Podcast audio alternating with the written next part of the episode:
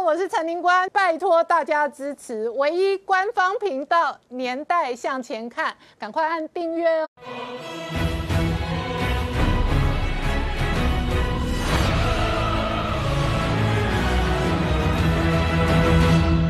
向前看，向前看年代。大家好，我是宁官，欢迎我们忠实观众跟粉丝朋友扫描 QR code 订阅《年代向前看》YouTube 官方频道。我们看哦，中国片面宣布三月一号开始哦，禁止这一个台湾凤梨的进口。外界开始观察所有农产品当中，特别是水果项目当中，下一个可能包含了莲雾、葡萄柚、柳橙，甚至芒果，都可能变成两岸之间贸易大战、养套杀的统战祭旗。而在假期当中呢，解放军的飞机还来乱。事实上呢，两岸之间的局势非常的凶险。美国的前国防部长直接说，习近平可能采取的是蚕食战略哦。那北京呢，这样的对待。中国对待这一个台湾的同时呢，外界关心的是美国对于晶片以及台湾都非常焦虑。上个礼拜五，美国国会想要提案晶圆代工相关的确保晶片的法案，不能让中共控制台积电的同时呢，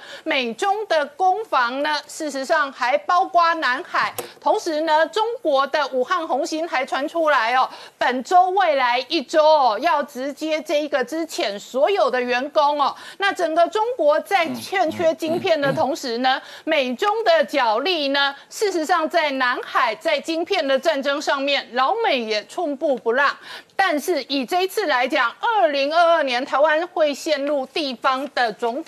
地方的大选，而地方的大选可能面对的，特别是在中南部哦，农产品跟农民的这一个选票哦，是其中一个核心。这一场凤梨之乱后续会有多大影响？我们待会要好好聊聊。好，今天现场有请到六位特别来宾，第一个好朋友汪浩大哥，大家好；再是苗博雅，大家好；再是朱月忠，大家好；再是徐清华，大家好；再是吴杰，大家好；再是黄创夏，大家好。好，清华。现在呢，北京现在对于台湾的农产品的这个养套杀呢，非常的鲜明。那直接宣布哦，三月一号起全面禁止这一个台湾的凤梨的进口。主要的原因是三月份开始，屏东开始盛产凤梨，然后一路可能高雄、台南、嘉义到了夏天哦，凤梨盛产的时候呢，北京的这一个养套杀的这一个措施可能会影响到台湾的凤梨价格。对，没有错，因为我们在这时间看到什么？北京在台湾，不管是农产品或是渔产品的养套杀，在前几年私募已经出现过一次了嘛。当时讲好的气作，在蔡英文总统上台之后，他已经拿来操作过一波。但是你会发现，台湾也是撑下来了。所以在这一波里面，我们就要讨论一件事情，讨论什么呢？就是在这一波中国要进台湾的凤梨的时候，第一，这个过程是不是充满了争议？是啊，因为去年十月十九号之后，我们五千多批。出口到中国的凤梨并没有所谓借壳虫的问题，那更遑论介壳虫的问题。说实话，中国自己本身就是介壳虫的疫区，你还跟人家讲介壳虫的问题，这也很奇怪。那更不用说我们去的明明都是合格的产品。第二个是在中国进台湾凤梨的时间点哦，那个实在是说真的。这实在是太恶意中的恶意，怎么说呢？他进的时间宣布的时间是二月二十六号礼拜五的时候，礼拜五的时候马上接下来遇到是台湾的廉价，再加上周末的时间。我请问一下，国台办会不知道，中国决策机构会不知道，你宣布时间之后就是台湾的廉价，台湾的反应时间有限吗？他当然知道嘛。那他会不知道三月一号之后就是台湾凤梨产季短出的吸干吗？他一定也知道，两件事情都知道。刻意挑选在礼拜五二月二十五号的时候出手，那显然那一天他有他的用意存在嘛？那这个用意是什么呢？他就是要告诉你，哎，不要忘记哦，你们台湾的凤梨呢，有出口的部分有九十七趴是靠我养的哦。然后另外的是，除了九十七趴靠我养之外，你们也不要忘记哦，在这个时间点，我如果真的要对你做什么，我是做得到的。那两件事情合在一起呢？对于中国来讲，它就很容易让它的中宣部跟它的宣传网络去带风向，所以你可以看到中国的相关媒体舆论上面在带风向的时候，都是一片的在讲说啊，你看这个弯弯终于被处罚了吧，绿绿终于被制裁了吧，台独终于被修理了吧。可是我们想请问的是哦，单纯的贸易问题咋把它复杂化，这对两岸来说真的是好事吗？当然不是好事嘛。而且可以告诉你的是，以凤梨这件事情来讲，最后的处理方式。台湾早晚就是要面对的，不是今年面对，就是明年要面对，要不然后年也要面对。因为中国养套杀的套跟杀那一段，杀早晚要出手，只是什么时候杀的差别。那现在看起来好啦，你就是选择这时间杀啊。所以在这时间，我们告诉大家，还有几种产品可能是会被杀的，给大家看一下，哪几种产品呢？各位可以发现哦，在中国要面对，就是我们过去被养的这些产品里面，你可以看得到。这个就是各种台湾主要出口水果，嗯，红色占比高的部分呢，就是属于对中国市场依赖比较重的，所以你会发现第一名，它为什么今年要杀你凤梨？因为凤梨的比重是最高，产量是最高的嘛。那第二个，你可以发现它产量属于比较大的，依赖比较重的是什么？是释迦。第三个是芒果，那个茂谷柑。第四是芒果，然后第五是莲雾，所以凤梨之后，释迦、茂谷柑、芒果跟莲雾都有可能会掉入中国的突袭里面。那在这个过程中，我们就要找到什么呢？就要找到处理跟应变的方式。所以回过来讲，我们观众朋友就会问一件事啊：第一个是这几种水果加起来产值到底有多少？嗯，我有做个统计，在过去三年里面，这相关的这个我们主要出口水果哈。对中中国的出口的价格，这就是价量比起来呢，大概是折合台币差不多一百亿上下，所以每年约当是台币三十几亿左右。所以如果你以数额来看的话，它其实对我们台湾来讲，它的影响是不大的。它影响比较大的是影响到就是在中南部的那些农民，对他们的生计影响比较大。所以我们把它分开来看，就是它的金额对台湾其实影响不大，对 GDP 影响也不高，但它影响这些就业人口怎么办？所以以现在我们看到的，我们是不是先遇到这个？凤梨的问题，以凤梨为例呢，说实话，中国的宣传一直紧紧抓住在台湾的出口有九十七趴、九十二趴是依靠中国的，但他都不去讲一件事情。我们凤梨产量的四十二万吨里面，只有四万吨是卖到中国去的。台湾人自己吃掉了大概三十七八万吨左右，也就是百分之将近九十左右的凤梨都是台湾人自己吃完的，然后其他大概十几趴左右才会去做外销。然后呢，你会发现只是在外销部分，中国出口比重比较高，但是那四万吨的凤梨，做台湾自己就消化不掉吗？嗯，我可以告诉大家的是哦，台湾对于那四万吨的凤梨真的可以处理掉，没有那么严重啦。会现在被讲的那么严重，真的是小粉红把它讲的很严重啦。第一个，我们先看到什么？台湾自己，你知道，光是在这一波哦政府开放企业去认购凤梨的部分，对于外销的部分，这数量已经来到了六千六百吨哦。我们刚刚讲说，总共要处理的是四万吨，对不对？光企业认购在两天内就到六千六百吨，而且各位可以看一下。这个其实是第一时间的统计数据哦，就你看到不管是上面的这个易美啦，或者上面看到这个像这个其他的公司，什么小印自友会啦，这些相关的机构认领的部分，台湾高铁啦，那个第一时间处理的时候，我想说才前后差四个小时哦，看到数字是一千八百吨哦，四个小时之后我看到数字已经变六千六百吨了，你看看四个小时冲了三四千吨，你看速度快不快？很快嘛，然后再来这个部分处理掉六千六百吨之后呢，各位你要知道一件事。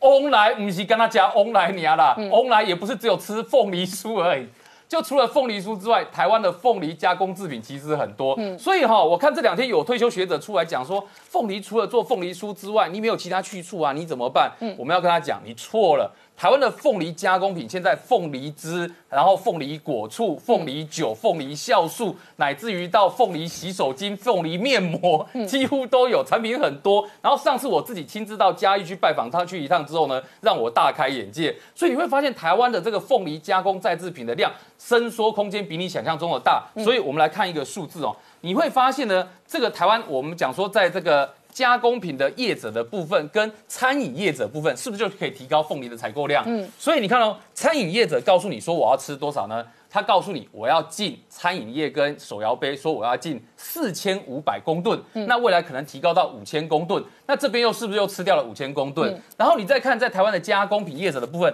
他告诉你说我可以吃到一万五千吨左右。那所以等于加工品业者跟这个餐饮业者就告诉你，我可以吃掉里面的两万公吨左右。嗯，那包含我们前面在讲的企业又吃掉六千六百吨，两边加起来是多少？已经吃掉三万吨左右哦。那你剩下的国对于政府要处理的，是不是只剩下一万吨左右而已？那这一万吨，各位去想想看哦，很我们换算给大家听，一万吨换算成凤梨，相当于是几颗？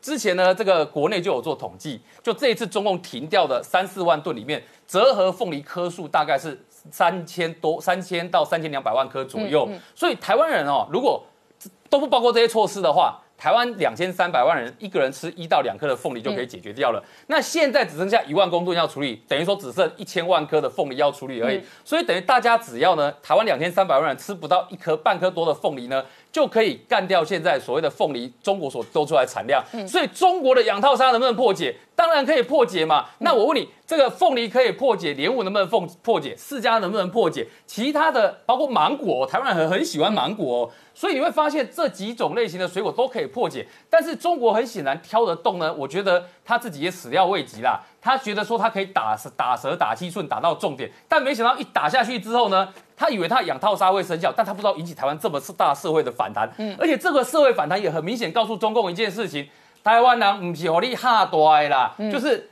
很多人都知道说，这一次如果跪下之后呢，以后就要跪到底了。嗯，所以怎么能够在这一次跪下去？所以这也是为什么在这个时间呢，全国几乎上下动员起来，大家都要把凤梨买完，买给你看，嗯，告诉你说这一点你不要想威胁我。所以后来你现在在看的观察指标是，国人在这一波总动员情况下之下，我们也发现一件事，而且我们是反过来要告诉中国的民众跟中国的很多的粉红们，你们自己要看清楚你们政府是怎么对你们的。嗯，为什么呢？你们知道台湾出口到日本的凤梨是层层把关，外面不能有毛，上面不能有虫洞，然后呢又要求说雨季之后还不能去，那含水量又不能太高。结果你知道这样一颗凤梨在日本卖多少钱吗？嗯，这样一颗凤梨哦，各位观众朋友可以看一下，一颗凤梨在日本卖日币是三百九十八块，这个折合台币大概就是一百多块的差别，对不对？然后呢？台湾到中国去的凤梨，为什么之前台湾的农民凤梨农这么爱送去中国？因为什么都收嘛，送来就收嘛，上面有虫洞也收嘛。然后所以在这个情况之下呢，你会发现处理过程都不用这么复杂哦。送到中国去卖，你知道卖多少钱吗？嗯，你看这价格哦，三十九点九块，呃，三十九点九块的人民币。嗯，这个折合台币的价格，你可以看得出来，一百六十几块，一百七十几块。他买的价格比日本人买的那个凤梨还要贵，嗯，所以你去想一件事哦，日本人经过层层把关之后卖到的凤梨的价格呢，竟然比中国呢什么都不挑，然后中间少了很多成本，他还可以卖比较贵的金额，嗯，所以很显然这个就是一种统战的红利跟统战的让利嘛。那你们中国人其实过去就是要被迫要吞下，我们把它称之为叫统战税。统战税之加进去之后呢，这就是你买凤梨的价格。所以问题是你们自己要想清楚，你们过去接这个统战税分摊在中国人民身上，到底划不划算？让什么中宣部、统战部他们去做这件事，到底 O 不 OK？所以呢，这些手法已经告诉你，他对台湾是没有用的。所以呢，这个时间呢，还有人怎么说呢？还有人感谢说，哇，感谢国台办哦，感谢中国的统战部哦，在这个时间让台湾终于可以正面面对养套杀的问题，然后大家一分胜负。所以你才会发现，这个凤梨事件在台湾的民众心里面激起的这个反弹，我觉得这个是国台办或者是中共自己要想清楚的。当然，也有一种说法是这样讲啦，对习近平来讲。两会之前稳住局势是最重要的，所以呢，除了清政敌之外，习近平另外一件事情就是要造成在舆论风场上面一个显得我们好棒棒，我们好威威。你看，面对台湾后面有中国在，哎，有美国给他当靠山的时候呢，我们还可以用凤梨修理他。嗯，像这样的意思不是很清楚吗？所以两种看法在看待中国的时候，我觉得在台湾民众心中那一把尺的时候会看得清楚啦。好，汪浩大哥怎么观察？对 这件事情当然是非常政治性的啊。虽然国台办公开说这个只是一个检疫问题啊，但是这个中国的呃《环球时报》自己就打了国台办的脸，《环球时报》的社论公开说这是为了惩罚这个蔡英文政府忘恩负义啊，这个对于这个呃辜负了中国对台湾的统战善意，而这个呃。逼着大陆采取政治行动，而且这种行动以后还会更多啊，更强烈。那所以从这个意义上来说，当然对于台湾的民众，进一步是惊醒大家，就是我们第一不能把鸡蛋放在一个篮子里面，一定要借此机会大量啊发展中国大陆以外的其他市场啊，无论是日本、澳洲还是南韩、加拿大、俄罗斯各种市场，都可能有。中国水啊台湾水果的需求嘛啊。那当然，这个我有看到一些这个呃美国、澳洲各方面的媒体的评论，就说呃台湾的凤梨酥配澳洲的红酒是很搭的啊，因为实际上澳洲这两年受中国类似的贸易惩罚很多啊，那这样的话，实际上最后澳洲都挺过来，无论是澳洲的呃。种葡萄的呃，做葡萄酒的酒商，还有龙虾，还有呃小麦啊，还有煤炭啊，最后还有铁矿砂一直涨价。是啊，最后中国都是搬起石头砸自己的脚。嗯，那这个呃，从这个意义上来说，呃，台湾可以向澳大利亚学习啊，一个是开发新的市场，另外一个是去。WTO 打官司啊，这个呃，毕竟台湾也是 WTO 的会员国，那么照 WTO 去向跟中国打官司，我觉得这是第一步应该要做的啊。那第二步当然了，这个呃，来而无往非礼也，台湾也应该暂停出口。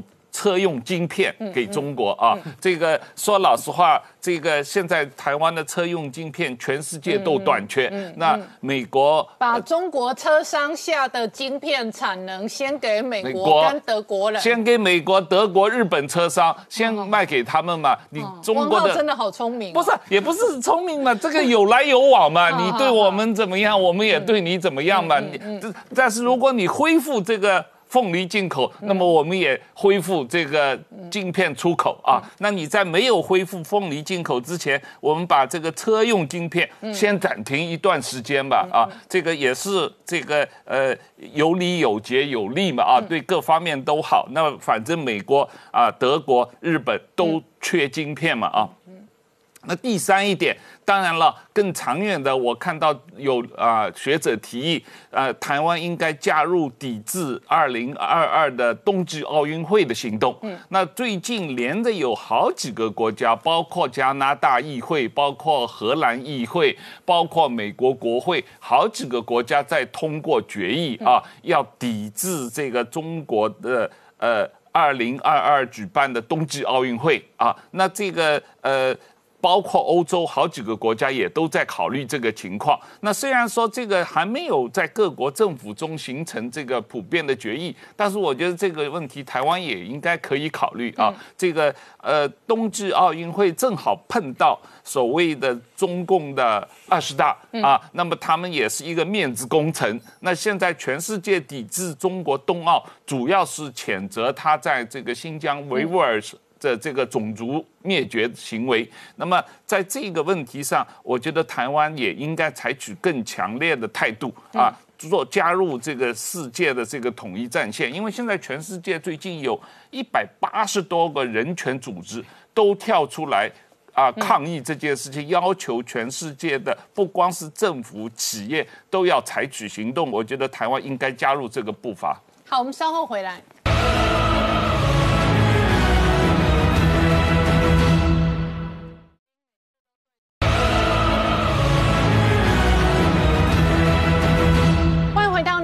前看的节目现场，我们今天聊的是凤梨变成两岸哦这一个交火的重大核心哦，那几乎哦形同这一个北京哦，一方面对于台湾的农产品养套杀的同时呢，外界关心北京对于台湾的恶意哦，显然是不断的拉高。这几天的假期当中，事实上解放军的飞机也来乱，而且创下过去不管是石木鱼、龙胆石斑哦类似的养套沙哦。一个又一个，台湾的农民真的很辛苦，他们要面对的很多病虫害突然的袭击，还有呢台风，还有缺水或突然的大雨。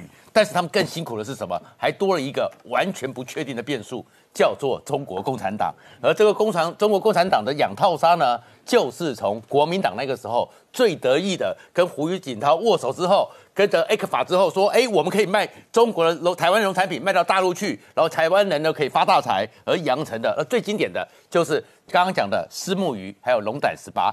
龙的私募鱼是什么？二零一一年八月的时候，当时他们的副主任呢郑立忠跑到台南学甲镇公所前面，召集了由国民党那边的人或是怎么样协助了六十个农民，站在那边做养私募鱼的，是郑立中就讲说，你们的私募鱼真的很好吃，我帮你们赚钱好不好？那下面然后我让你送到买中国去好不好？好，然后就开始了私募鱼气作。他当时就签了叫做气作台湾这个学甲的私募鱼气作，以后中国大陆都包了。哎，那时候大家觉得说好像这样是一门好生意，所以就气作下去了。气作下去之后开始养，开始一路的套你下去。气作之后，如果只是这样子买个鱼就算了，对不对？开始我告诉你说，哎，你们的鱼哦送到这边来的时候不新鲜。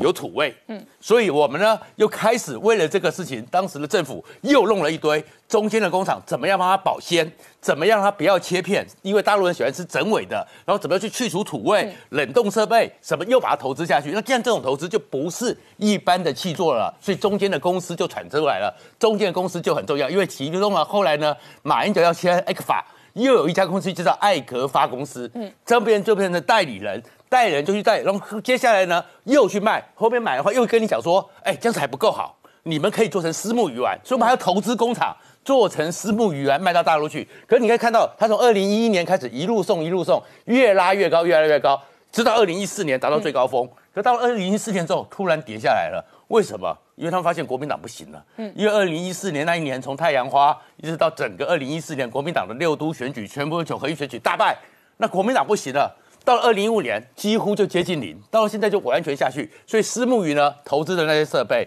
养的那些私募鱼，然后那些东西全部被养住，嗯，然后学那个学甲的渔民、气做的渔民都倒霉了。那更惨的是龙胆石斑，龙胆石斑也是说你们的石斑鱼好吃啊，嗯，就就过去，过去之后还算了说我们要你们协助，所以我们那个龙胆石斑养的这些养殖的很多业者，很厉害的业者，还跑到了他在海南岛开个专区，叫我们过去说给你们养殖，让你们去赚。就最后呢，我们的龙胆石斑呢，他们偷走了所有技术，在福建也种，在东莞也种，在那个什么都种，通通养了一堆之后，最可怕的是什么？他们自己还加深技术，龙胆石斑和老虎斑合在一起叫做龙虎斑，龙虎斑之后还回销台湾。他台湾原来以为可以赚他们的钱，就回来之后呢，因为龙虎斑那个鱼值或什么的价格呢，完全被他破坏。嗯，我们过去出口的时候呢，那时候一年去它是五十几亿，五十八亿。回来之后，台湾一下就被降到龙胆石斑的产值只剩下少掉了三十亿，而且呢，价格是一斤三百二十块，降到最后一斤只有七十块。台湾很多龙胆石斑都垮了，都惨了，所以他就是这样子把你空框进去之后，以为你就需要它，以为你就要靠它的把你养套杀。可是呢，慢慢世界变了，世界过去的时候都以为你中国是市场大，你中国吃了，我只要吃到你的中国市场，我就有个大单，我就活了。哎，可是现在发现说。你在对抗中国的时候，如果我不卖给中国，我跟你中国对抗会有更好。所以上个礼拜那个奥莫里森澳洲总理因为亲反中，因为被制裁，所以他得到他有史以来最高的民调百分之六十一。为什么？因为他是说大家觉得你抗中好。然后当时去年的时候，就是因为说他要追查 COVID-19，追查武汉肺炎的起源，开始被中国制裁七项产品里面的煤呀、大麦呀，过去澳洲百分之七十的大麦卖给中国，哎，中国就说你完了，可以克高关关税。就到现在为止，后来去发现说，到了十去年十月的时候，各国说中国不买，我来买啊，所以他们的出口增加了百分之六十四。然后还有呢，对于加那个富裕红酒也是一样，中国也是把那个高关税两百一十二、两百一十二趴的关税打下去之后，以为它完了，就在中国确实掉了百分之十四。哎，可是就全年看起来之后，他们出口几乎没影响。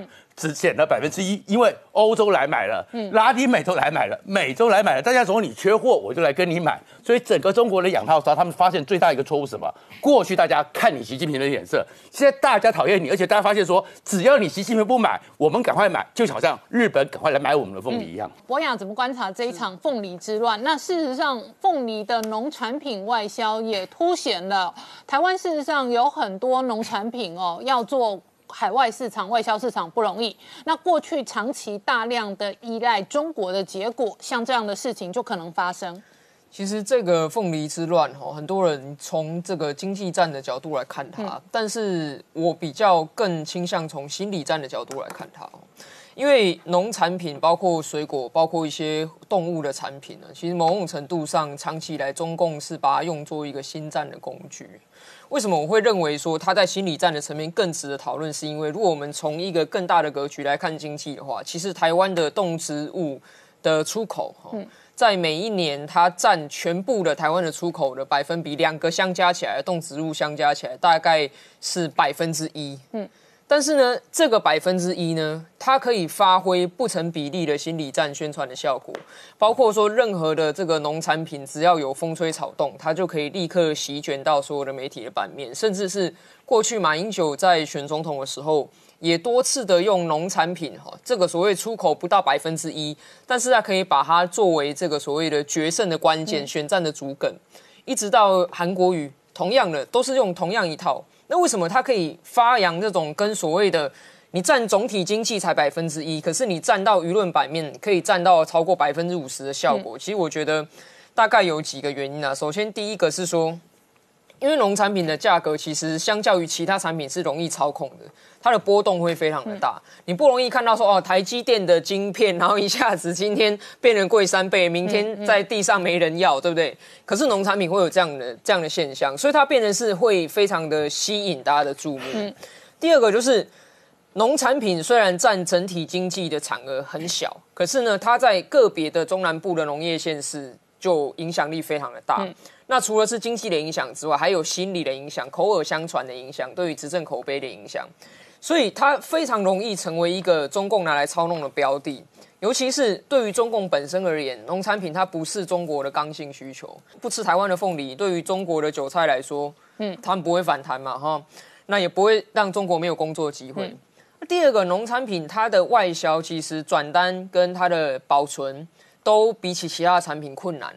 所以对于中共来说，它是我觉得它是很精准的发挥了我们现在在谈很多的，比如说超限战的概念哦。台湾是个小国，所以我们要用超限战，要以小博大等等。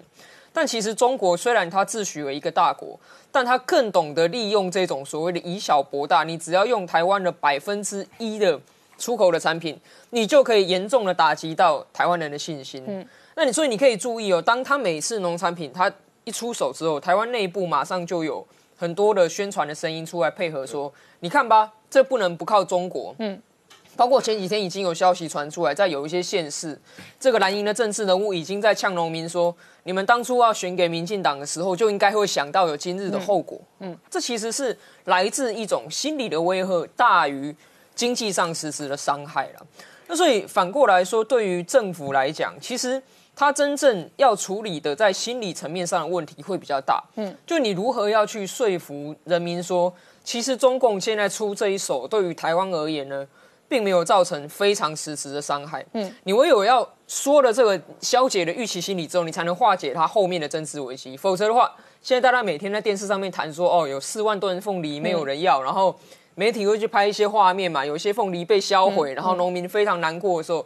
对于执政者最大的影响，其实是来自于他的领导威信，嗯，而非经济。那只是台湾能不能够自己挺过这个所谓的农产品的心理战，嗯，这个是我们自己内部要去注意，说是不是现在观察一下，到底有哪些内部人，嗯，是跟着中国在这边放大恐惧、放大恐慌的，还有哪些内部人呢，是跟着中国在这边说政府，你看你没办法解决掉农民的问题的，那。这些人呢，恐怕未来呢，当中国真的在经济上面出手的时候，这些人是最这个值得我们担心的内应。好，我们稍后回来。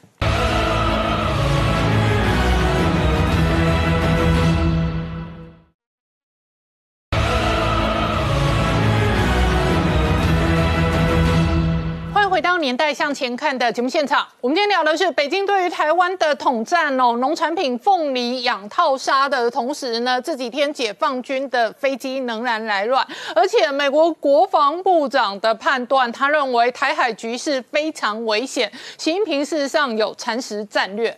对，呃，我们观察就是说，这个北京对台的这种以商逼政的策略哦，其实已经行之有年了哦。刚刚已经谈了很多养套杀的策略正在进行之中哦。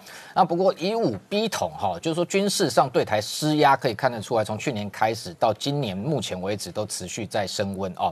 那所以呃，事实上台海的情势。呃，日趋紧张哦，很多国际的学者专家不断的提出警讯哦。那最近连美国的前国防部长盖兹哦，他也呃提醒哈，就是说台海情势在他认为来讲，恐怕是非常的危险啊。那特别是他认为说，习近平对台哈是在采取一种叫蚕食的战略哦。那主要他的一个论点，其实跟先前我们谈过说，这个澳洲前总理陆克文非常相像。他说，这个习近平想要达成跟这个毛泽东一样的一个这个地位啊。那先前想要收回台。呃收回香港，那接下来有可能夺取啊这个台湾。那所以美国必须要对这个台海政策要有一个战略清晰哈，那也要明确告诉北京，就是说只要中中国无缘无故的想要这个用武力来夺取台湾，美国一定会支持台湾哈。那他的这一套说法，其实中间有一些看法，我也是有相近的一个观察哦，包含像所谓他提的所谓蚕食的一个战略哦，基本上来讲，我们从去年来说观察这个攻击扰台哦，你看他每天。都用这个，不管是比较少的架次哈，每天都来的情况之下，它飞的航路都是台湾的西南防空识别区 I A D I Z 这一块。事实上，它就是在切香肠，它就在这个地方哈，走久了变成是它管的哦，就是这种的一个概念。所以每天都来，每天都来啊。那第二个就是说，这样的一个呃所谓的蚕食哦，它就慢慢的一步一步的往台湾的本岛进逼哦。那除此之外，更大的动作是包含像它去年来讲，基本上。呃，用大批战机来跨越台海中线，去年就有超过五十架次以上哈。那中间呃比较大的一个动作，就是在这一个九月十八跟十九两次哈，那一次的一个包含像歼十六战机都出动跨越台海中线啊。那第三个是近期哈，我们也观察到，就是说它的一个航路哦，事实上已经有些部分的演练慢慢逼近东沙哈。那特别是二月十九跟二十号这两天的演训哈，监控器出动，那这样的一个航路的一个飞航，当然一部分是要用军事来对台加大压力，另外一部分。也是在测试美军的反应哦。那这样的一个蚕食战略哦，个人认为说，就基本上来讲哈，当然像先前美国的这个呃中国问题专家梅惠玲提出，两年可能两年内习近平有可能用武力来夺取台湾，但不过这是解放军将领的放话哦。那我个人研判就是说，这样的一个两年内，如果要对台湾直接用武力来鲸吞，这样的做法基本上。也有类似的论点，就是说政治风险非常高，一旦失败，他二零二二的这一个二十大根本自己恐怕连任都出现变数啊。所以对他来讲，相对保险是什么？他只要握有所谓对内讲说他对台海、台湾的主权有一定的掌控权，用这样的一个蚕食说我已经在对付台湾了，但是你看我是一步一步来，一步一步吃，这样的做法对他来讲风险相对可能比较低。同时在国际干预上面，他在国际。这个他这个对外宣称哦，说他的海空的一个兵力在台海周边的行动，都符合他所谓的国际法的一个概念。那对美军来讲，要直接干预或介入也相对的比较困难哦。所以这样的一个蚕食策略，我认为它可能会变成是他未来短期内的一个重要主轴，特别是在二十大以前啊。那这样的一个做法，其实当然台湾自己不是没有防备哦。所以我们看到今天三月一号，其实今天三月一号东沙就在进行。子弹的火炮射击啊，那当然对他的一个海空兵力要做一个警告哦。那同时我们看到，连中科院其实近期非常多的一个这一个飞弹测试哈。那今天有最新的公告出来，就是说这个月三月十号跟十一号，它在这个台湾的东南，它就是说南屿以北的区块，又画了一个不规则形，其实很大的面积哦。这个空域要进行无限高的一个飞弹测试哦。那其实类似的演训，过去来讲，如果这个我的统计是九月，去年九月啊也进行过，十二月也进行过，就每季至少会有一次。这样子类似绕圈圈的这样的一个飞弹测试，那这个当然外界推测非常有可能是中程的巡弋飞弹，包含像熊二一这些飞弹，或者是先前传出说这个有所谓的疾风地对地的飞弹的一个经相关的研发跟测试。那三月十八跟十九两天，它的一个在台湾东部的一个空域管制也是无限高，那画的一个区块是一个这个左右倒置的 L 型。这过去我们也曾经讲过，它去年其实中科院有几次类似用这样的一个空域管制在进行，非常有可能是天空。三型这种所谓增程型的一个测试啊，那不管如何，就是说台湾自己的一个武器研发跟防卫的一个决心呢，必须展现出来，让他在对你蚕食的时候，第一个咬不下去，第二个他在蚕食之后也没办法继续往前进逼啊。那同时，其实我认为，虽然现在拜登政府上台之后，在公开的一个挺台的言论上面没有先前这个川普政府如此的明确，但是美军具体的行动上面，我们可以观察到，就是说像近期。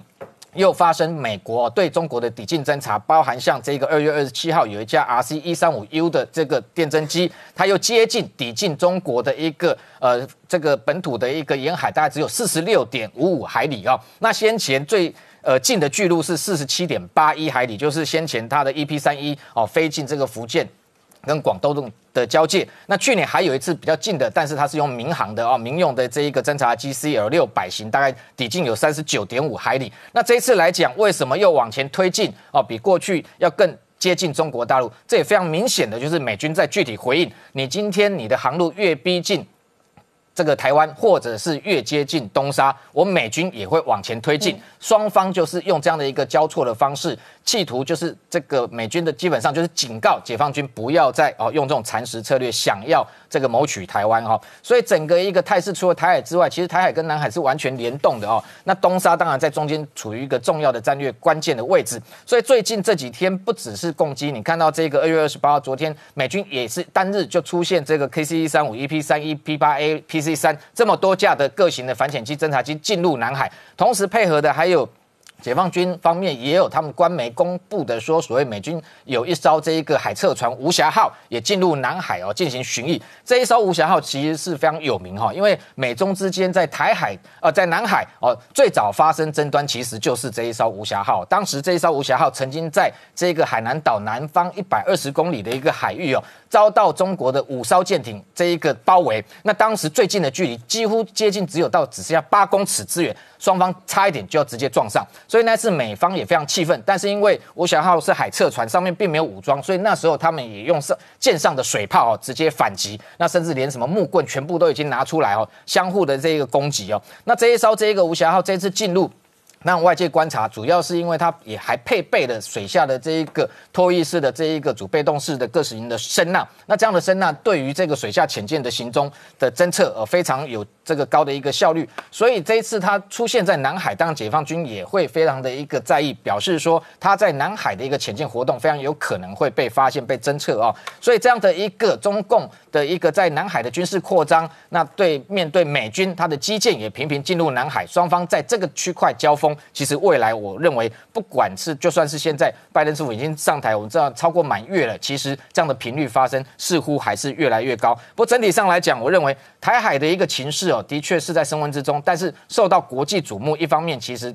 但不见得是坏事，因为过去北京的一个企图就是希望把台海这个内政化，那把它当成内海，就是两岸之间问题是台湾跟中国的问题，但是现在已经是变成一个国际问题，各国都会接这个接续来这一个关注，那也会譬如说包含像除了美国的军力在这个地方会加强的部署之外，我们看到各国的舰艇未来也会频繁出现在南海，甚至在台海。好，我们稍后回来。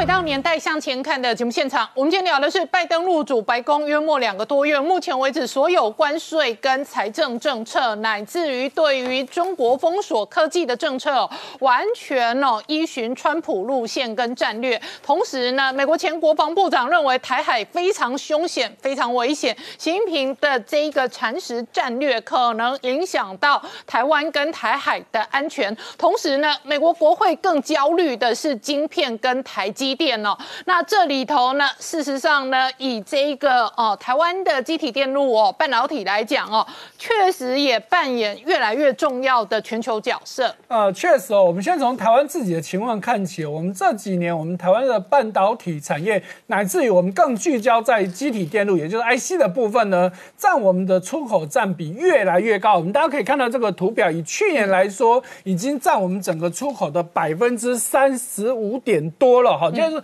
三分之一强哦，那甚至我们再看到今年一月份，我们光这个基体电路的出口金额高达一百一十一一百一十九亿美金，好，我们整体出口是三百四十二亿多，好，所以换算起来也高达了三十呃三十四趴多，将近三十五趴，所以这。我们台湾本身对这个半导体及机体电路的依的这个依赖，乃至于到是最主要是来自于全世界对我们的依赖嘛。好，我们在前面我们节目也谈谈到很多次。那尤其是现在呢，这个晶片已经不单是经济的问题，乃更是政治军事的问题。所以美国真的是非常担心这一块，一旦台湾陷入各种危机，导致晶片的供应出了问题，那真的全世界可能真的就要大停摆了。好，所以。美国现在开始做的事情，当然就是希望在自己的国土上面建立他们自己的供应链。当然，初步他们绝对不可能自己建，那要找谁帮忙？当然就是找台湾嘛。好，所以我们先看到台积电啊，要到亚利桑那设厂的这件事情，基本上是已经确定了。啊，但是还是不断有人在质疑说，你为什么要去这里？好，所以我们看到这个台积电呢，哈，他在美国的这个负责的这总裁出来讲说，哎。光一个这个凤凰凤凰城就有六十五家半导体厂，我们去这里有什么不对呢？嗯，这本来就是一个 get 期嘛。嗯，当这个行业这么多人在这里，我们知道其实像 Intel 他们在这边也都有厂，所以我们在这里本来就是非常合理的啊。哈，那所以不用太去质疑这件事情。好，所以呢，它更进一步说明了整个台积电准备在这个凤凰城呢盖的这个厂区呢，预未来预预周预计会有六个厂。嗯，好，那每一个厂呢，它的这个投资的金额大概是一到两千亿的台币。所以最终如果六个厂都顺利建成的话，整投资金额会高达一兆台币之多，哦比原本预估的一千两百一百二十亿美金还要多很多。而且它的面积有多大呢？好，将会是台积在南科所有的厂加起来的两倍。OK 好，大家可能对台积在南科没有什么概念了哈。台积在南科其实有十四厂跟十八场这是十二寸的，那还有八寸的六六场，然后还有一个封测二厂。光我们就以最先进的十八场来说，它的面积就有四十二公顷。嗯，所以你看，把刚刚的所有厂加起来，简单的说，至少是一百公顷以上了。好，那台积电要要去那边，当然初期不可能全部都用当地的，一定有很多台湾的人派去那边支援的哈。所以目前台积电传出来的消息是打算要派一千个人过去。嗯，好，那你要过去，当然对等要有些红利哦。好，现在媒体说，哎、台积电外派到美国将会有十大优惠。嗯，哦，事实上我数一数，不止十项哦。好，对，我们来了解一下。他说本薪翻倍，对哎以前外派大陆也都这样子说。对，这是最基本的。然后租屋有补助，对然后有这个呃车子，然后有签证、有机票，还有小孩教育的补助哦，这个很厉害哦。对对然后搬家都有补助，对还有这个语言进修税务的补助。对，好，那还没有提到的就是，如果你在那嗯。边待满三年的话，他就会把你改为是美国厂的员工，哦。你就有机会申请美国绿卡。哦。这也是一个。还有美国，我们知道在当地看病很贵，所以公司会帮你保美国的健保。OK，哦，所以这些加一加，其实我数一数，其实有十二项的优惠嗯。哦，所以真的是很吸引人哦。好，那再看到那台积电在台湾哎，准备在新竹宝山二期嗯。要建二纳米的厂，可是现在卡到的环评的问题哦，嗯因为现在环评委员提出两个质疑。第一个质疑说，哎、现在新竹缺水缺得很严重。好，就以竹科来说，原本每天供水十二万吨，现在已经减供到九点八万吨。再来是以前抽地下水有限制，现在因为没有水了，完全开放抽地下水。哎，这个问题就很大哦。那另外一个就是宝山二期所在地其实是在两个断层，就是新城断层跟新竹断层之间。啊，虽然呢，这个专家评估说发生地震的几率大概只有百分之三，问题是不怕一万，只怕万一，而且更重要的是，不是说怕说会地震导致厂怎么样，我们也知道半导体的机台只要一震动。嗯，那个损失就很大了，这是一个要去注意到的问题。好，那我们再看到哈，这也是台湾之光的这个黄仁勋，NVIDIA 的创办人哦。好，大家现在在谈到说，哎，辉达到底能不能并 ARM，也就是 ARM？好，那目前看起来。几乎确定会破局啊？为什么？因为世界各国都对他做反倾销的调查哦，所以最终几乎是不可能啊。但是黄仁勋出来说啊，这基本上对他们公司没有影响，因为大家也知道，现在整个半整个科技产业哈，譬如说人工智慧啊、自驾车啊等等，都需要他们的晶片，所以就算没有并安摩，他们还是可以有持续的成长。好，那我们再看到中国大陆问题，好，这个高启全呢，哈，在。出来讲哈，之前紫光的这个执行长啊，他是说啊哈，这中国之前的这些。半导体的烂尾项目，他说到现在不会再有了啦。哈、为什么呢？他说因为中国之前会有这些烂尾的项目，因为基本上就是哎你来申请，我不管你真的假的，我都让你过。但是发生了这么多重大的事情之后，现在中国会从严审查，哈，而且要求第一个要资金到位，好，第二个你要有相关的技术，好，所以高启全说啊，为什么会有之前武汉红星的事情？他说因为。武汉红星根本就是没有资金到位嘛，就开始搞了好，而且再加上中国的官方去卡外汇，所以导致他很多的东西都买不到。好，那这是高启全的说法。那武汉红星现在到底怎么怎么的结果呢？最新传出来的消息是，他们下要求所有员工在三月五号以前都要完成离职手续。换句话说，就所有员工全部都遣散了。嗯好，那这是人的部分，那他的这些厂房怎么办呢？好，大家评估之后，大概除了一些机台还有用处之外呢，其他的东西基本上准备就是都要报废掉了。嗯因为半导体厂的设计一定都是 case by case，所有机器还可以挪到其他地方用，其他都是为了你这个建厂所用的东西，所以未来这些东西都是将报废。好，那再看到这个蒋尚义的问题啊，哈，这个武汉红星的事情，本来我们都觉得好像告一段落，结果，哎，中国很有名的这个科技评论公司三十六氪最近又出来爆料哦。爆什么料呢？他说，当初啊，这个武汉红星的最主要的这个创办公司北京光良蓝图科技里面三个主要的创办人其实都大有问题。嗯，好，其中。这个董事曹山呢，据说根本就是假名字，本名叫做包恩宝。那他在过去呢，其实前科累累，反正换一个名字就骗一团。他骗过什么呢？他曾经说他是台积电的副总，也说他曾经是宏基驻美国的副总。哦，就跟他讲，哎，事实上他只有小学学历。嗯，好，那再来呢？第二个董事长龙伟，他根本就来路来路不明。嗯，但是呢，他曾经在私底下跟人家喝酒之后，他自己说：“哎呀，我以前工资一个月只有一两万人民币哦，可是呢，现在玩了搞了这一摊之后呢，我可以退休了。”嗯嗯。好，那另外还有一个李雪燕，啊，根本以前就是卖酒、卖中药、开饭店的，八竿子跟这个行业打不着。嗯。而且哦，当然不是只有武汉红系的问题，过去我们也追踪过很多公司哦。好，我们再看它最新的。这也是很扯哦，一个哦，这两家公司都在江苏。第一个是中景航天半导体呢，好，当初也是说要投资一百多亿的人民币，结果搞到现在呢，整个厂区里面最看到最多的是什么？是鹅，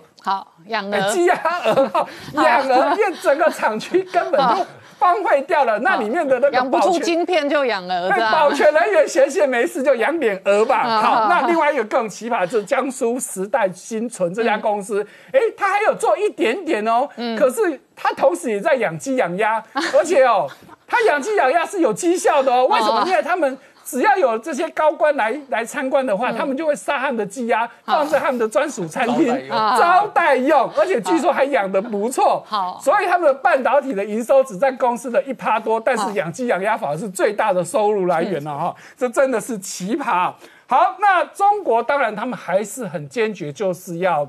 嗯，想办法造芯嘛，好，就是造芯片。可是被美国封杀怎么办呢？诶，他们想到了哦，买二手的机器设备。嗯，诶，因为他们发现这是一个漏洞，因为美国没有制裁到这一块，所以他们就开始在市场上抢购，尤其是在日本市场大肆收购。所以呢，只有这些原本。没有人要的机器，六寸厂、八寸厂的机器，现在居然大涨两成，甚至有涨到三倍之多。嗯，夸张的是，居然二手机器比新的还贵。哦，原来就是中国在大肆的收购啊、所以美国方面是不是要想想这个漏洞的问题啊？好，再看到台湾哈，台湾这个半导体产业，我们说过很多，我们电动车也讲过很多，可是哎，有个最新的哦，现在呢是从政府交通部要开始发展电动巴士，好，那当然这个已经是现在进行式了，好，预估未来十年，希望台湾的客运巴士呢，一律都要用电动车，好，那预估将要。将将要换的车辆数目大概是一点五万辆，所以将会有一千七百亿的产值。哦所以像大家看到大同公司，对好我们知道大同公司现在接班的总经理跟副总其实都是从红海过去的，对所以他们现在大同我们知道他以前做马达就很有名，他们现在已经开始发展电动巴士专用的高高功率的电动马达，号，所以这是值得期待。好，所以刚刚讲到红海，我们知道红海现在开始也要转型了，因为山西的代工真的是越来越难赚，所以这个 M H 的平台我们也讲过很多次，所以你看到从去年，哎，红海说要发展这个。的电动车代工，它的股价从六七十块钱一路涨到这一波最高一百二十五块台币。那即便最近有稍微回档，但是也都还在一百一十几块之多。嗯。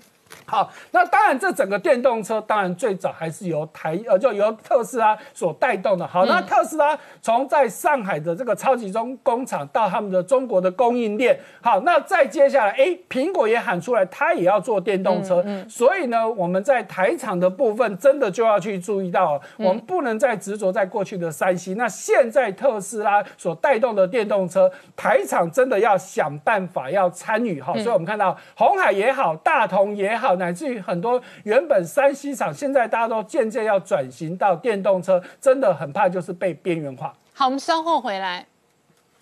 Hello，我是陈林官，拜托大家支持唯一官方频道《年代向前看》，赶快按订阅哦。Hello，我是陈林官，拜托大家支持唯一官方频道《年代向前看》，赶快按订阅哦。欢迎回到《年代向前看》的节目现场，大家好，我是林官，欢迎我们忠实观众跟粉丝朋友扫描 QR Code 订阅《年代向前看》YouTube 官方频道。我们看到昨天川普哦在保守派大会当中公开演讲，暗示他可能重回二零二四的选战。现在看起来自走拜登的部分，拜登完全延续他过去封杀中国的贸易关税跟科技战略，而美中关系在变化的同时呢，拜登事实。上加快推动的是一点九兆美元纾困方案。不过呢，上个礼拜五受到这一个美国陆续疫情可能解封，而且正常化之后呢，公债值利率不断的上涨，那引发了股票市场庞大的卖压。道琼跟纳斯达克事实上都延续的重挫。而这样的重挫同时呢，巴菲特公布了最新的波克夏财务报表，同时直接讲说，永远不要做空。美国，而美中关系变化的同时呢，美军。越来越凶哦！事实上哦，最新曝光的画面哦，是很有可能直接打造四百枚超级隐形飞弹。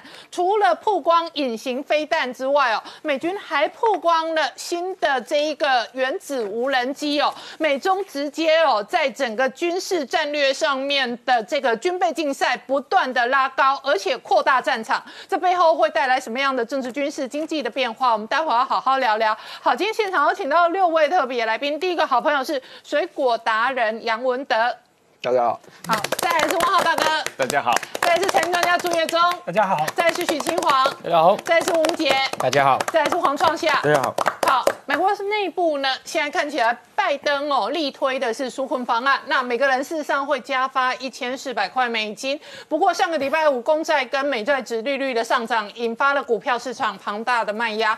然后从政治的这一个路线来看，拜登完全延续了川普过去封杀中国科技跟关税的战略。那川普现在直接扬言可能挑战二零二四大选。好，青黄刚刚看到的是川普在这一个保守派大会这两天的公开。演讲，他确实自走了拜登的政策。拜登现在看起来完全延续封杀中国的路线，那同时也加快纾困。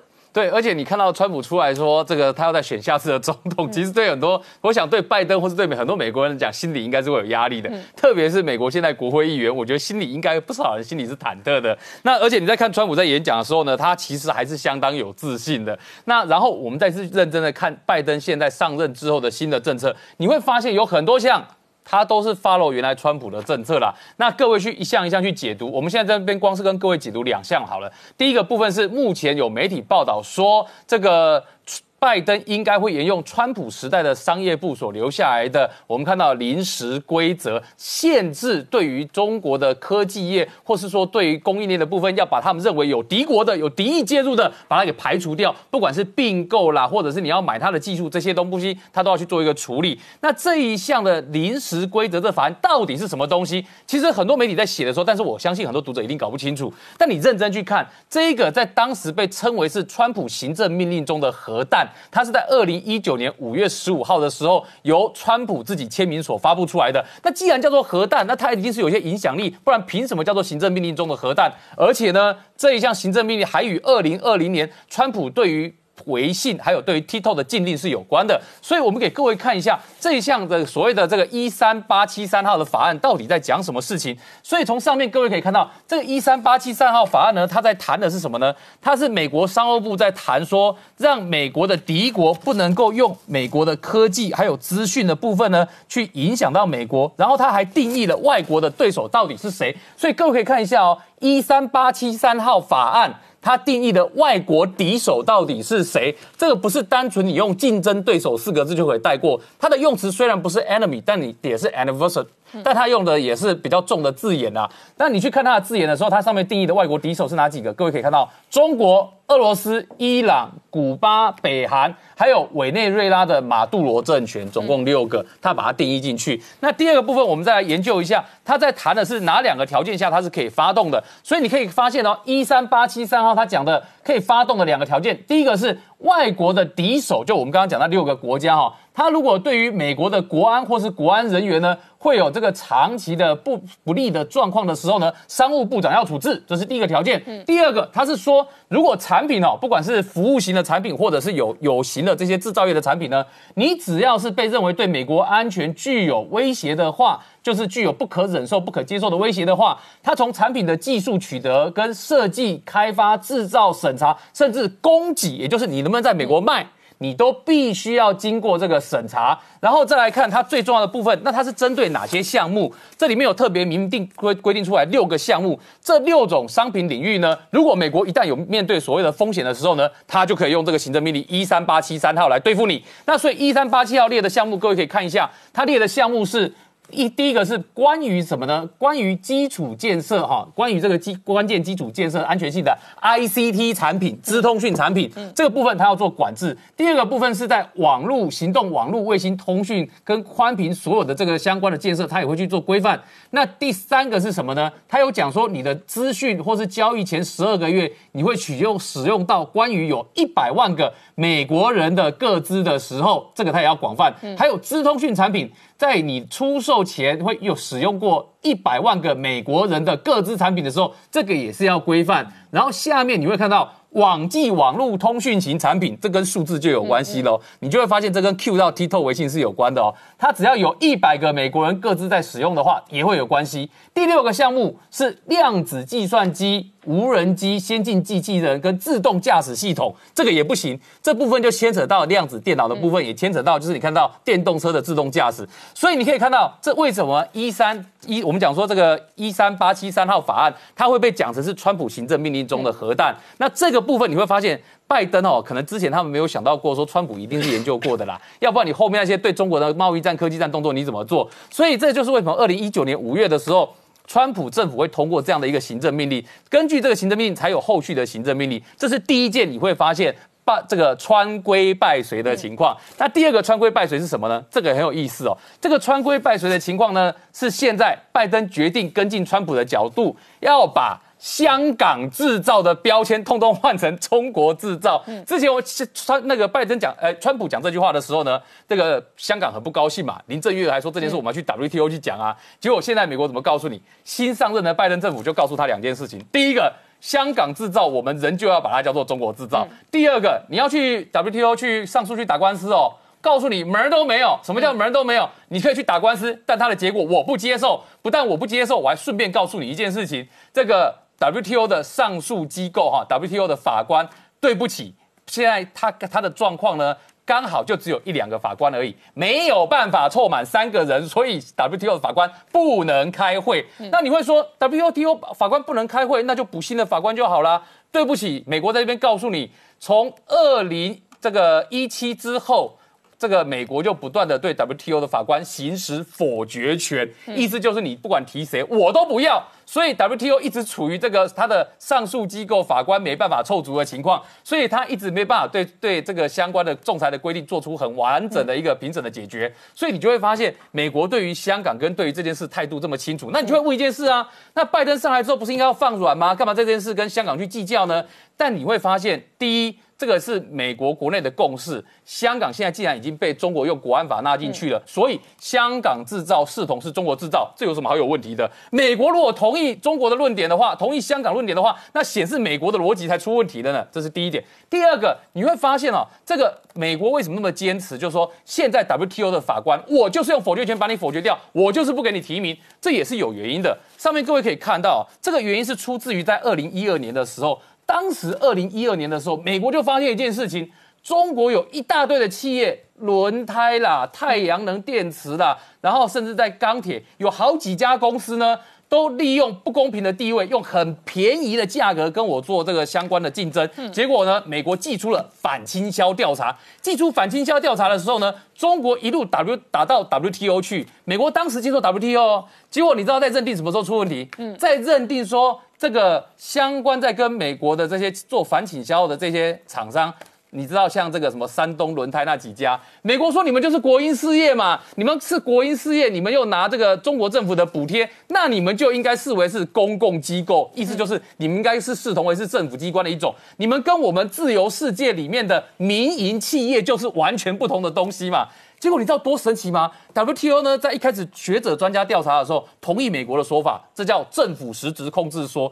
结果搞到后面呢，WTO 竟然认为说中国的讲法是对的，他中国又没有什么法律依据出来证明说他就是政府的公共机构，所以美国在那个之后才会一直认定说这个很有很大的问题，WTO 根本就达不到实质仲裁的或是实质审判的结果。所以这也是为什么拜登政府上来之后，这件事他也必须要。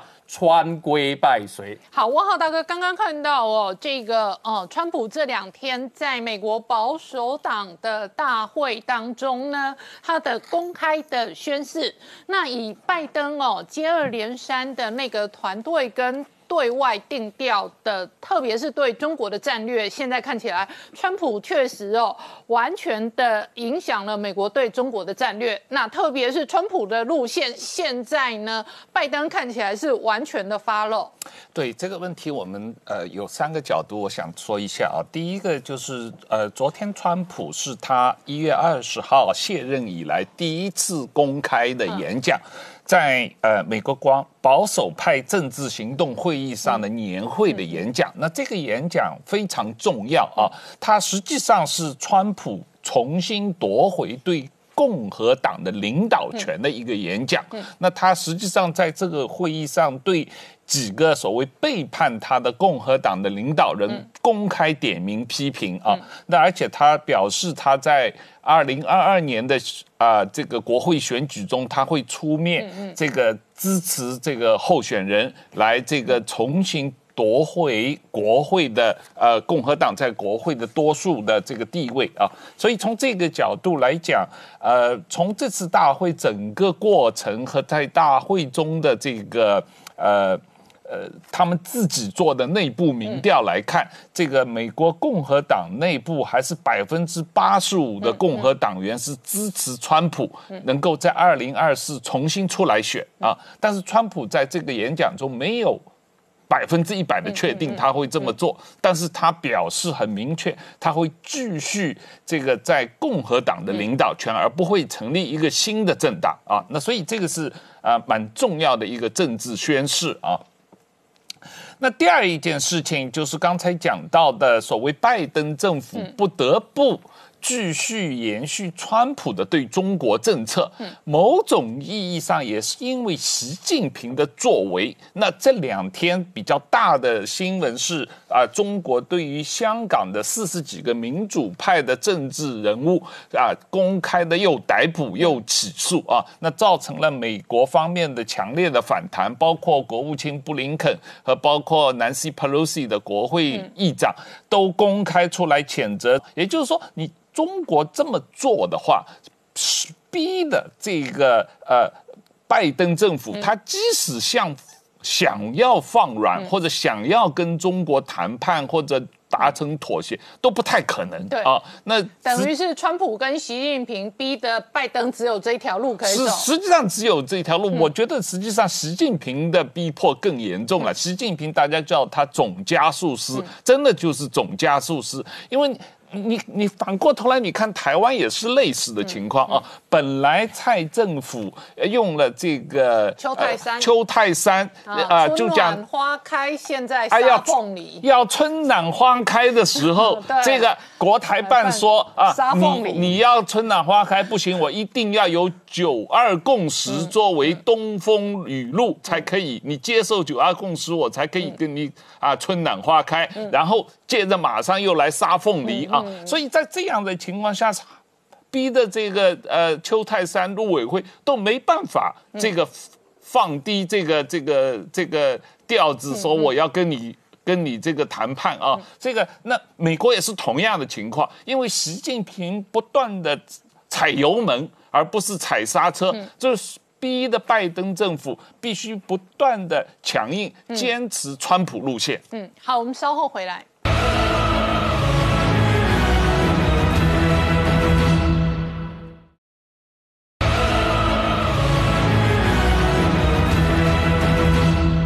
到年代向前看的节目现场。我们今天聊的是，今天事实上在台湾哦是国定假日，不过稍晚美国股市会开盘哦。美国股市事实上已经在反映最新的一点九兆美元纾困方案。好，岳中，美国股市现在盘前其实大涨，主要就是反映拜登加快推出的这一个纾困方案。呃，确实哦，美股你从二月中以来，你可以看到真的是跌多涨少啊。哈、那几个原因，一个真的就是纾困案一直在卡关了哈。不过在上周六美国时间，在众议院的部分已经通过了哈。那本周参议院也将要再进一步的、再进一步的这个审查好，所以我们这等一下再讲。好，我们先看到美股的部分，除了这个。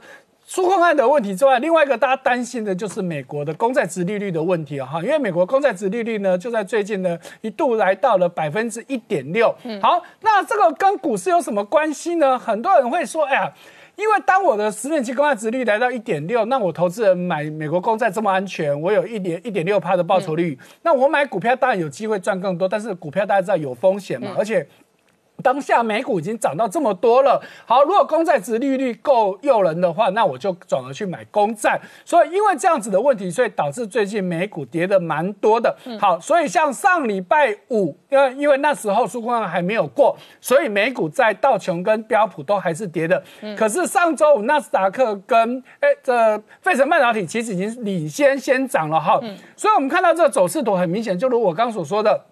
二月中以来，几乎就是跌多涨少。可是你看这个图，好像很蛮吓人的嘛，跌这么多下来，实际上以幅度来说，其实从最高点到目前为止，也不过才跌三趴多而已哦。好，其实没有想象中那么可怕。好，所以道琼今年到目前为止，到上周五其实还有一趴多的涨幅。那标普的走势也几乎都一样，也是高档回档大概三趴多，然后到目前为止也大概还有一点五趴左右的涨幅哦。好，那问题是。你公债值利率跟股市之间到底是什么关系哦？我们给大家抓一个是比较近期，那从去年初到现在走势图，大家看到这图里面有两条线嘛，红色的线跟跟这个黑色的线，基本上就是道琼跟公债值利率，大家有没有发现？几乎都同向啊，嗯，那就只有最近是出现反向嘛，哈，就是殖利率上去了，结果股票下来了。可是正常情况其实要同向才是合理的嘛，因为什么？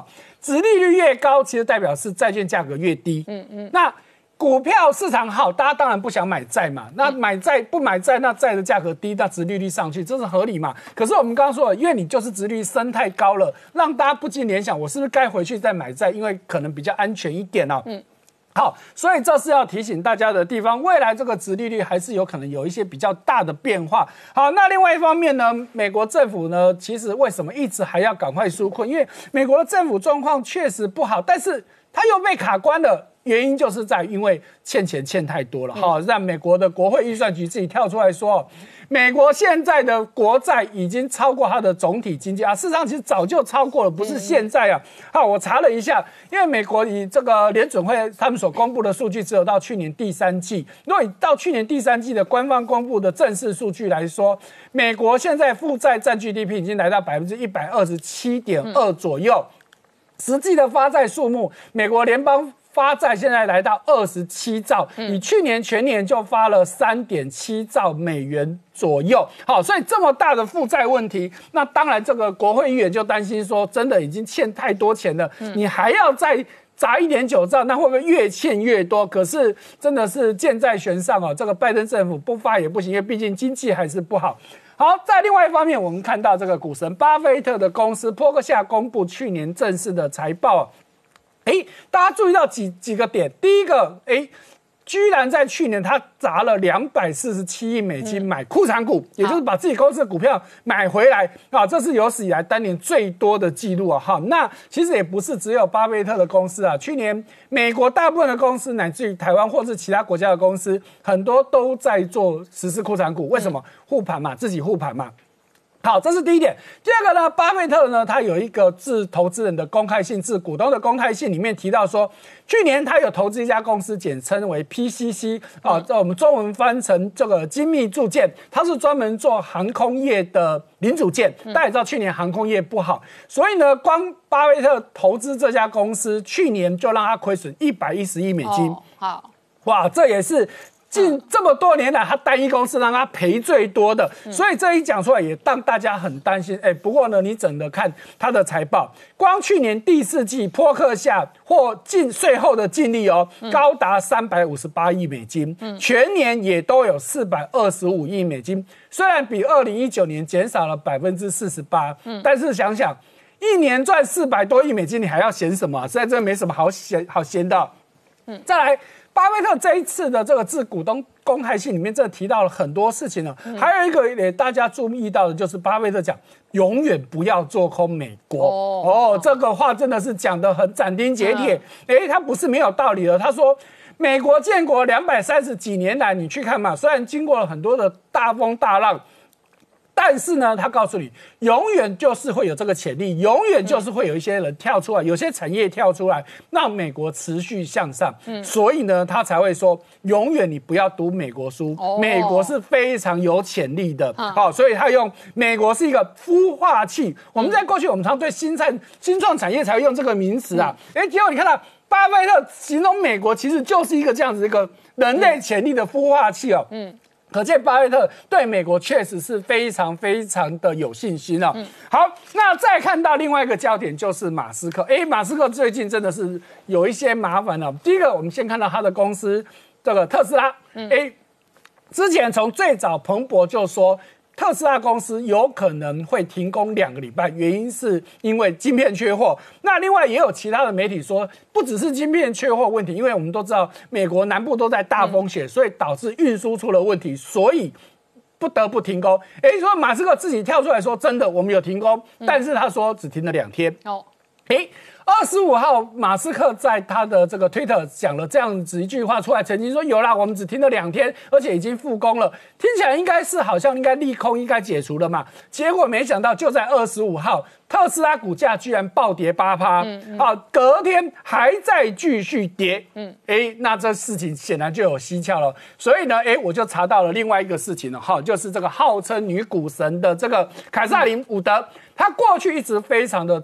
这个吹捧这个特斯拉，而且他一路买，所以很多人说这一次特斯拉能够从去年一路涨。跟他的操作有很大的关系，而且就在前几天，大概二十三号的时候，他还跳出来说我要逢低去买特斯拉。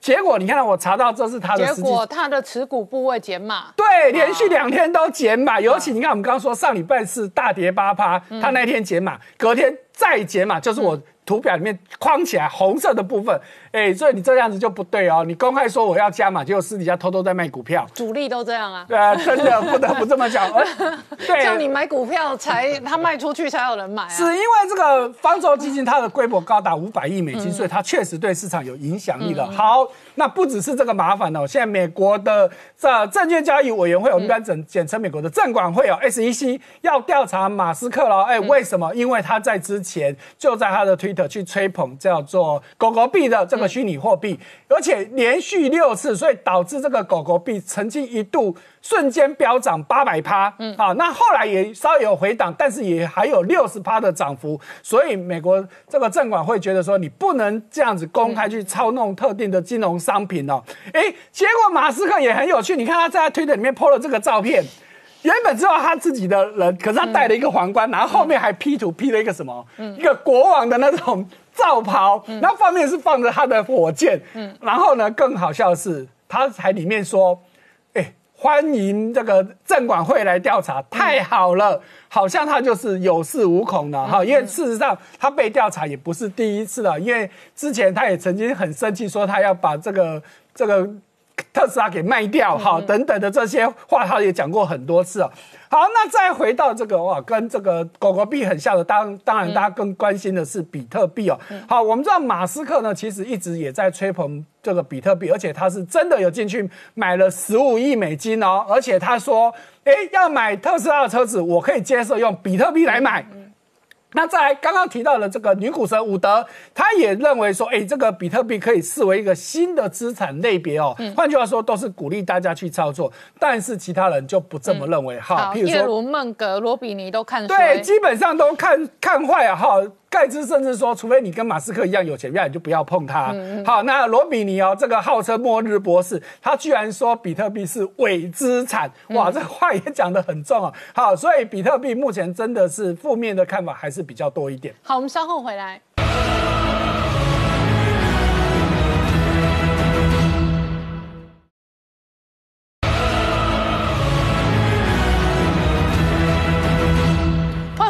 再向前看的节目现场，我们今天聊的是川普这两天在美国保守派大会公开演讲哦，那宣誓定调哦，那现在看起来他的路线跟政策直接制肘着拜登，同时拜登完全延续这一个川普对中国战略的同时呢，在美国内部。特别是共和党的声音呢，加速加大脱钩的声音不断的扩张。好，明姐刚刚看到的是蓬佩奥的最近几天公开谈话，美国内部这一条反中的路线呢，现在看起来越打越凶，而且呢，美军哦也这一个持续的不断的威吓中国秀肌肉。对，其实这个所谓的美军的隐形飞弹，哈，呃，可能首批量产四百枚，但是这一型隐形飞弹，这个媒体解读说是为了针对俄罗斯，其实我认为更是针对中国的威胁，哈，因为 A G N 一五八 B 其实去年。在美军的一个对外的一个很多的影片里面，我们看到它的这个出场率非常高啊。那这一型其实它就是这个 JASSM 一二哈，那增程型可以射程超过九百公里啊。那为什么最近会又被拿去说是不是针对俄罗斯？主要是美军近期它这一个加派 B1B 的轰炸机进驻到挪威，那所以近期特别是今天也做了一个相关的演练哈。那可能在俄罗斯它要用于对抗它在北极圈扩张那种势力。不过在这一个印太地区。去其实这一型的飞弹未来也是美国哈跟这一个解放军相互对抗的一个重要的一个关键杀手哈，因为这一型这个 A G N 一五八 B 它除了这一个公路型，其实它还有反舰型哈 L R A S M 哈，那是 A G N 一五八 C，那这样的一个飞弹我都认为它未来量产数量绝对不会只有四百枚哦，光是 B one B 的轰炸机它的需求，我们看到它本来这一个。这个中置的弹仓可以容纳二十四枚，去年它还对外演练哈，可以加挂十二枚，也就一架 B1B 可以高呃携带高达三十六枚的这种所谓的这个 AGM 一五八 B 的一个逆中长程的巡弋飞弹。那事实上除了这个之外，那外界也在推测说还有 B 五十二 H 的轰炸机。那当然 B B 五十二 H 轰炸机，外界有时候曾经误解会说它是可以携带所谓的战斧巡弋飞弹，不过它携带是 HM 八十六型啊，那一型其实是可以带这一个所谓战术核弹啊。那现在因为那一型的这一个飞弹相对来讲比较老旧，所以它现在也在持续的一个研发新型的 LRSO 的一个空射长程的巡弋飞弹。未来那一型的巡弋飞弹就非常有可能是美国的一个空射战术核武的一个打击主力哦。那除了这两型的飞弹之外，其实呃近期外界还观察到说，哎，连美军都开始在采购一型叫超音速的一个靶弹哦。超音速的靶弹这这一型叫做 G。呃，GQM 哈一一六三 A，那为什么用超音速的一个靶弹哈？特别是美军可能要用它来模拟哦，解放军现在它的船舰或者潜艇上面配备的这个鹰击十二或鹰击十八的一个超音速反舰飞弹，那。这一点非常有意思，就是说美军拥有这一型靶弹，它速度可以高达二点五马赫。但是我们看到美军过去前呃舰艇上面配备的都是次音速的一个反舰飞弹，包含像我们熟悉的鱼叉飞弹啊，就算现在最新的 NSM 海军打击飞弹也是次音速。那为什么不研发所谓超音速反舰飞弹跟解放军相互对峙呢？其实美军已经跨越超音速这个时代，准备要进一步去直接跳跃到高超音速飞弹啊。所以未来它的一个舰艇或者潜舰。其实现在全面的陆海空三军都在打造所谓的高超音速武器，所以近期五角大厦已经对外宣布，高超音速武器会列为美军未来优先的一个发展项目。那中间以今年来讲，最新的一个，比如说 A G N 一八三 A。由 B 五十 H 可以空这个空射啊，直接挂载的这种 ARW 哈这一型的一个高超音速飞弹，其实今年就会量产，可能服役。那未来陆海空三军其实全部都有所谓高超音速武器哦，那中间包含像三军通用的这种 LRHW，去年我们看到它在夏威夷就直接从地面陆基型的进行所谓的试射哦。那这样的高超音速武器，其实飞弹来讲。分两大类，基本上就是 HGV 的这种滑翔弹头，另外就是 HCM 哈，用这种所谓超燃冲压这一个呃发动机，那它可以用这种高速的方式直接打击对方哦各型的一个目标。那这样的一个高超音速武器中间其实还包含了可以重复使用的，也就是高超音速的一个侦察的系统。那这一型的侦察系统，未来我们有机会来谈，就是基本上高超音速的无人机也纳在这个高超武武器的这个发展的一个行列之中。好，我们稍后回来。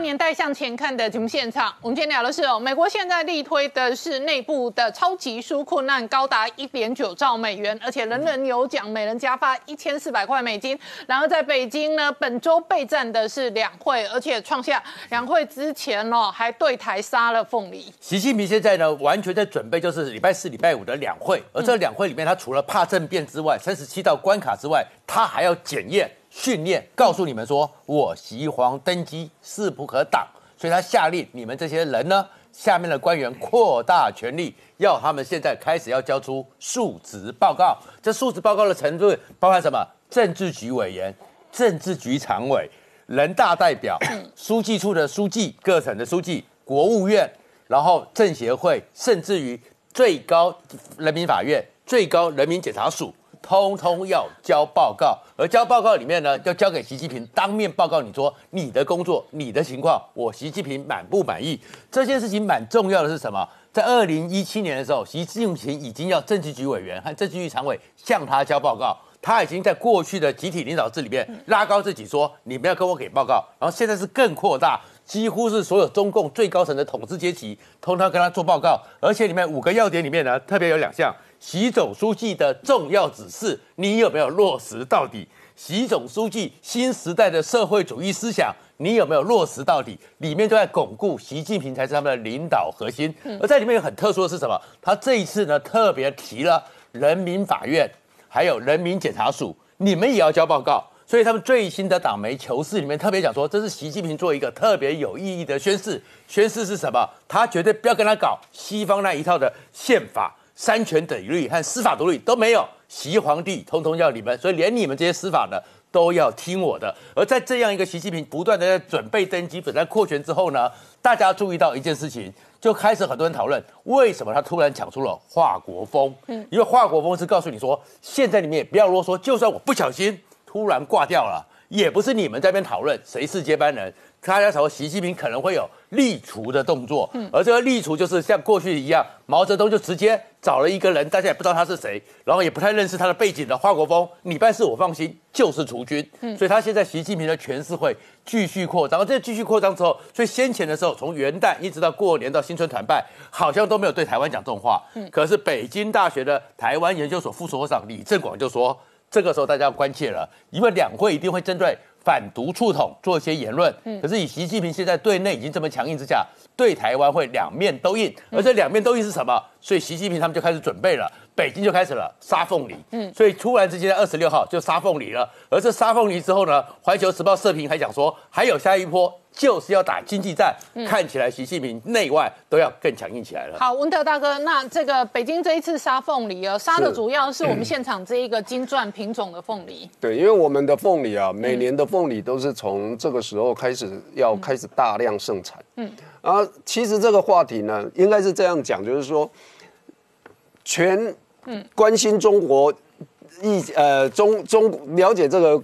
中国局局势的人都知道，我们两边的感情本来就不好。嗯，那只有我们政府不知道，说人家大陆不会不要我们的凤梨，这是早晚的问题。嗯，就是去年大家就在担心世家会不会这样，结果哪知道凤梨先下手。嗯，那我们应该是要思考的是说，我们的凤梨产量的问题。那我们要怎么样能够增加中国以外的其他的国家的通路，嗯甚至是凤梨有没有一个另外的一个加工的方法，嗯。然后来降低这个农损。啊，现在呢，我们也只能呼吁呼吁大家，就是说多吃我们国内的凤梨。今年已经是事实了，来不及了啊嗯！那明年我们应该怎么样？十亿的纾困方案要解救我们的凤梨的农民，到底这个十亿要怎么样花？花的目的性在哪里？策略在哪里？条件是什么嗯？你不能钱拿下去就乱花，要有方法。你要想说，我今天这十亿的凤梨，我是要买什么？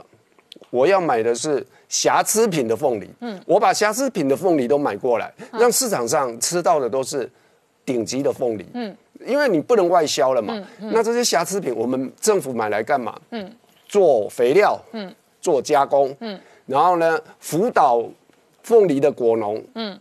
降低产量，辅导他们去转种其他的水果，嗯，这个是未来应该要做的。好，那文德大哥，你也要分享一下，教我们的观众朋友，到底平常时候买凤梨要怎么挑、怎么保存，那是怎么做会比较甜？是是，嗯，这个这两颗有什么差？只有大小颗的差别。这两颗都是十七号，都是金钻凤梨。对那凤梨当然我们一开始就是要先听声音，它如果声音是这样，里面代表说它不是实心的，有一点空心。嗯，那有一点空心，这个声音呢，代表凤梨里面的水分不会太高。好凤梨只要水分太高，切下去就整个水都会流出来，这样的那种凤梨都不耐放，嗯，一下子就坏了。嗯，所以那个叫做。呃，台语叫丁哎这个就不要买哦啊。然后我们会先从这个梗看，这个梗如果？越大的越就不要买。啊，真的吗？对，这个梗越大的，它嗯它代表它这个梗啊，嗯纤维的粗的这个梗的地方就越多，哎，我部们比较一。下，以这两颗的梗来啊这个都还好这个都算好的谁坏？这个这个都算还好，我们再把它切吧，好这样比较清楚。哦，哦，好，切开这个梗应该这样，这个这个这个就比它大很多嘛，对对不对对？对好，我们镜头右看一边下。这一颗比较大嘛，啊，这一颗比较小嘛，啊，所以对这颗低哈，不，这个比较好。较细较低哦，这比较好吃啦，果。肉那个比较好，好好然后这个果肉会比纤维比较粗了，嗯嗯，哦，好，那那再来哦，平常哦，那当然，如果整它还有其他的原因啦，可能栽种的时候，呃，但但是不知道现在还会不会这样。以前是会因为这样的。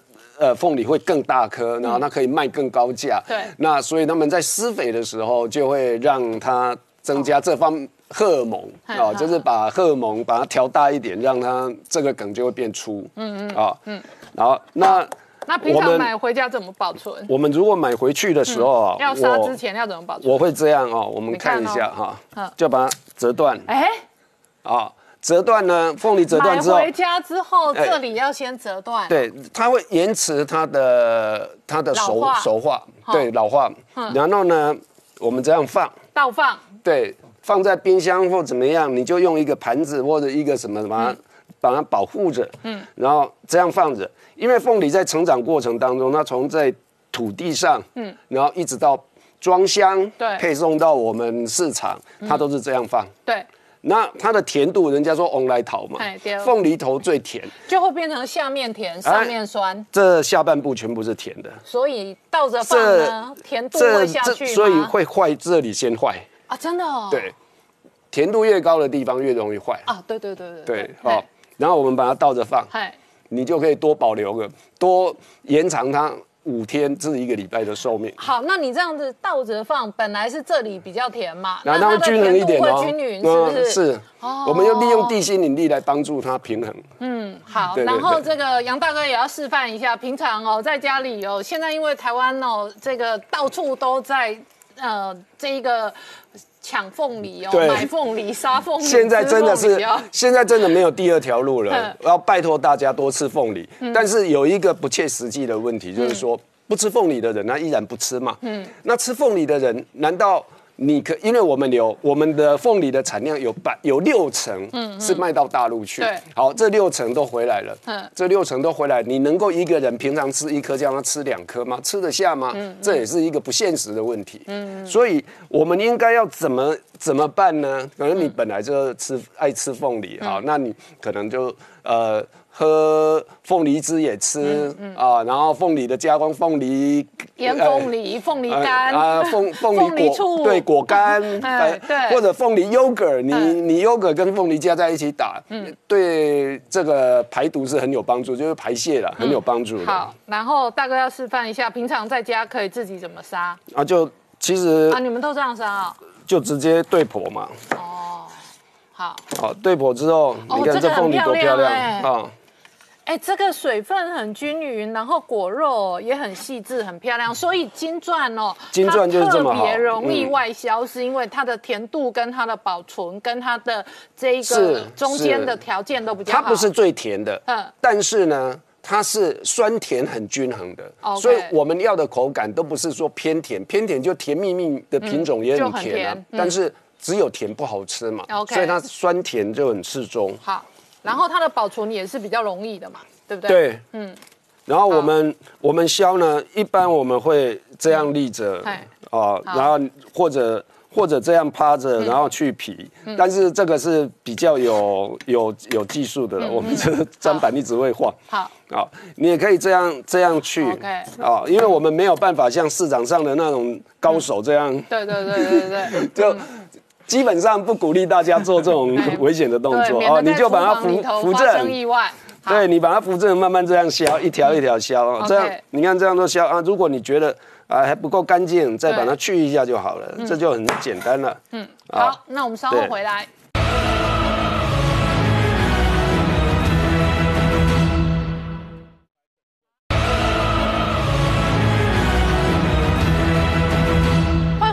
再向前看的节目现场，我们今天聊的是哦，刚刚讲到这一个北京对台湾杀凤梨哦，那这个发动这一场凤梨之乱的同时呢，北京内部的经济压力也变大。那秦皇，特别是过去中国样榜天下第一春，现在竟然发生挤兑。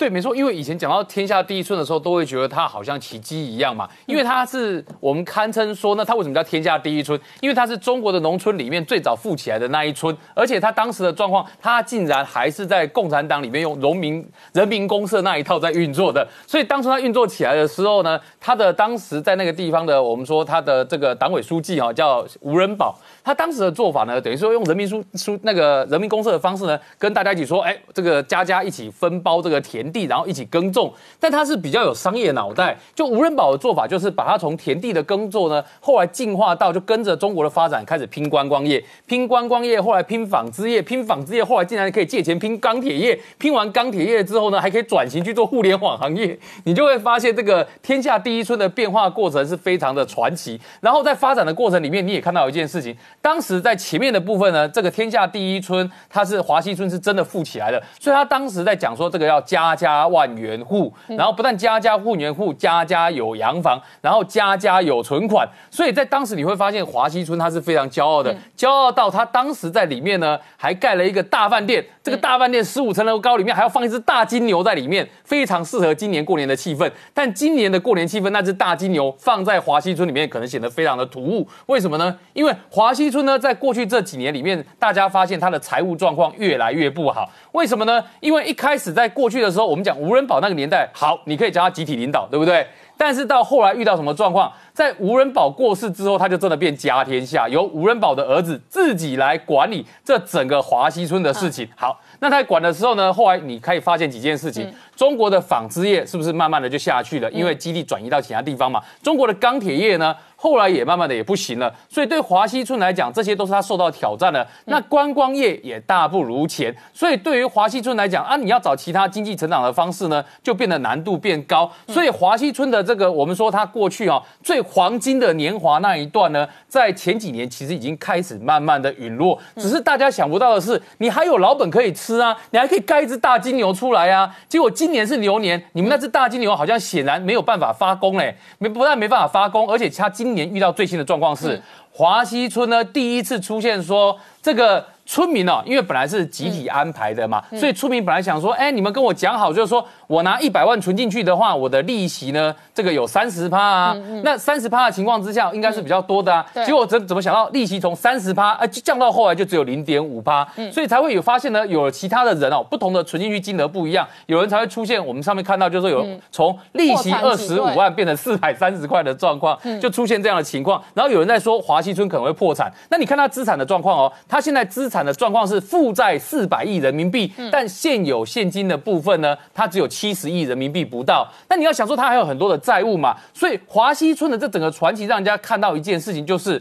华西村难道是中国农村里面第一个会倒下去的那个村吗？这是第一个问题。第二个问题是什么呢？是华西村当时呢被中国共产党当做脱贫的表率哦。各位，你知道在华西村顶峰的时候，华西村还可以到美国时代广场去包广告，那一个月要四十万美金哦，刊登自己的成就，让共产党表示说自己做扶贫非常有效。结果呢？哎，日前也不过才习近平在脱贫表彰大会上面说自己完成了历史上的伟大成就，让中国将近一亿人口都脱贫了呢。结果在这个时候，华西村就破产给你看了呢。所以你会发现，华西村的破产，这某种程度来说，像是重重的打了共产党的一把脸啊。好，今天谢谢大家收看《年代向前看》，也提醒我们忠实观众跟粉丝朋友扫描 QR code 订阅《年代向前看》YouTube 官方频道。我们同时在 IG、脸书、推特、Telegram 上面都有官方的账号，而我们 YouTube 平台上面也有超过七千多个影片资料库，欢迎大家看好看满看到饱。谢谢大家收看，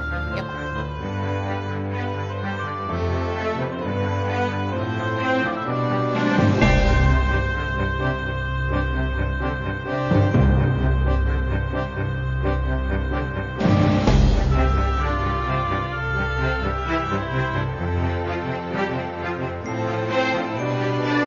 我是陈宁官，拜托大家支持唯一官方频道《年代向前看》，赶快按订阅哦。